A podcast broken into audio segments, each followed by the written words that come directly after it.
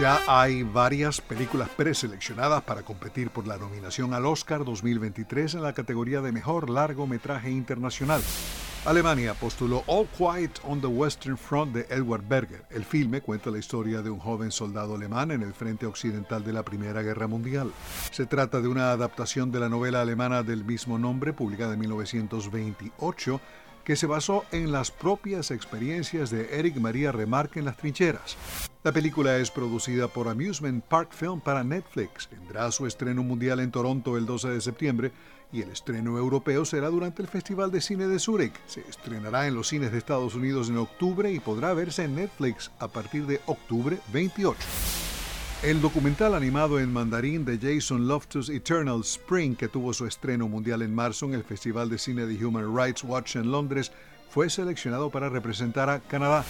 Eternal Spring tuvo su estreno en América del Norte en Hot Docs, Hot Documentaries, en abril, donde ganó el premio Rogers Audience Award al mejor documental canadiense. Uruguay presentó El patrón y el empleado de Manuel Nieto Sass como su entrada oficial a los premios de la Academia. La tercera película de Nieto Sass ha sido exhibida en Cannes, San Sebastián, Guadalajara, Jerusalén, Beijing y Mar del Plata. El patrón y el empleado ganó premios en el Festival de Cine Latino de Toulouse. Corea del Sur seleccionó Decision to Leave de Park Chang-wook como su contendiente en la sección de largometraje internacional del Oscar. La película fue estrenada en Cannes y le valió a Park el premio a mejor director del festival.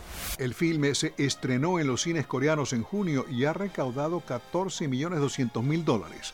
En América del Norte, la película está prevista para ser proyectada en el Festival de Toronto en septiembre y en el Festival de Cine de Nueva York en octubre, antes de su lanzamiento comercial a través de Movie, programado para octubre 14.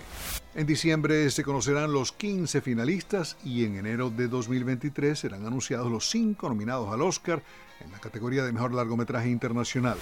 La ceremonia número 95 de los premios de la Academia está programada para el 12 de marzo de 2023 en el Teatro Dolby de Hollywood.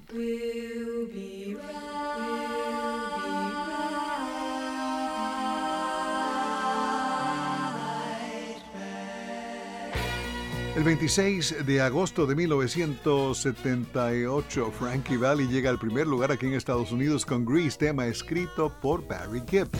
Y el 26 de agosto de 2003, la revista Rolling Stone nombra a Jimi Hendrix como el más grande guitarrista en la historia del rock.